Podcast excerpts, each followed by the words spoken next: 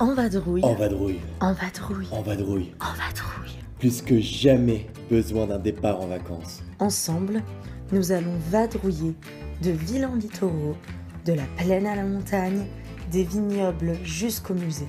Bref, on va découvrir la francophonie comme vous ne l'avez jamais vue.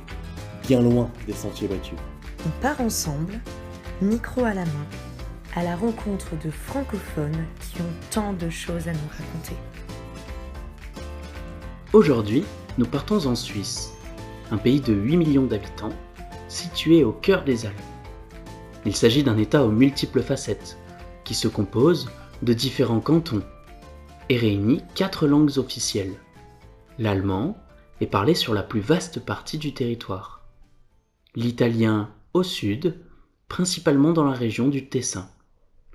Au centre et à l'est du pays, on parle encore le romanche, une langue qui puise son origine en Suisse. Et enfin à l'ouest, on parle le français dans ce que l'on appelle la Suisse romande.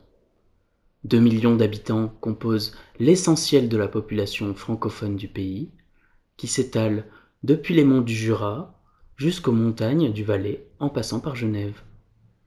C'est cette région que je vous propose de découvrir aujourd'hui à travers un voyage à vélo.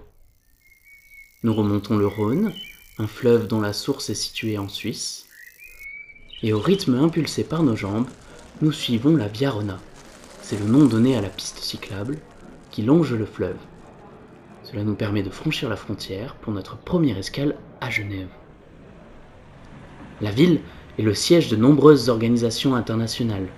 Cité de Calvin, patrie de Jean-Jacques Rousseau. La richesse de Genève réside dans la diversité des cultures qui s'y côtoie et qui compose son paysage urbain. C'est la deuxième ville la plus peuplée de Suisse, mais aussi l'un des plus importants centres de coopération internationale, puisqu'on retrouve, au fil des bâtiments qui se dessinent à l'horizon, le siège européen des Nations Unies, le Comité international de la Croix-Rouge, l'Organisation mondiale du commerce et l'Organisation mondiale de la santé, entre autres.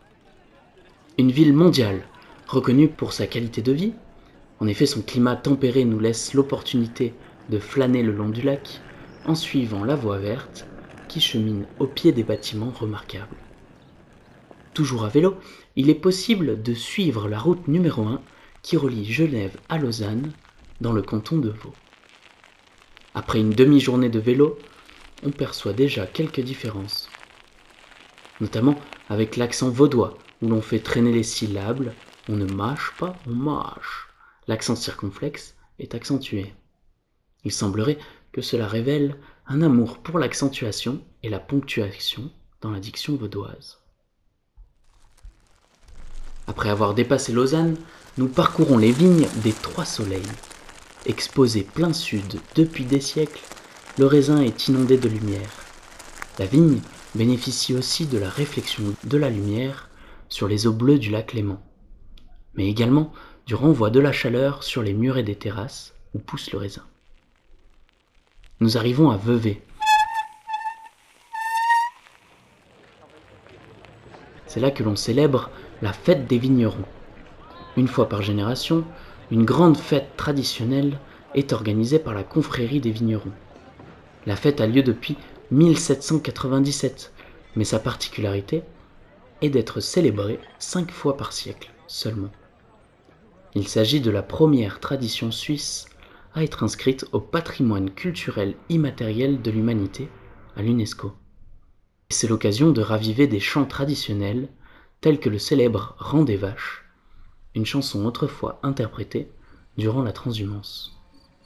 Une période de l'année qui correspond à la montée des troupeaux à l'alpage jusqu'à leur retour dans les étables à la fin de l'été. Je vous propose d'en écouter un extrait chanté par le célèbre berger l'Armani Bernard Romanens durant la fête des vignerons en 1977.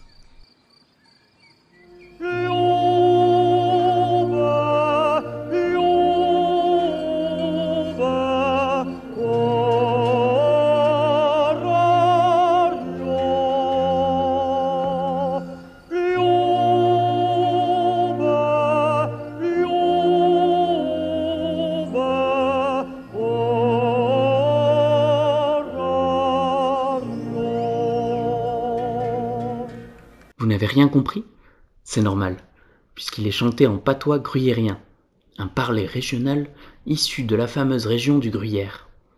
Aloiba signifie appeler le bétail. Il est en trois parties. L'appel des vaches, le mot loiba est répété, puis il émunère le nom des vaches, suivi d'un chant improvisé en vers.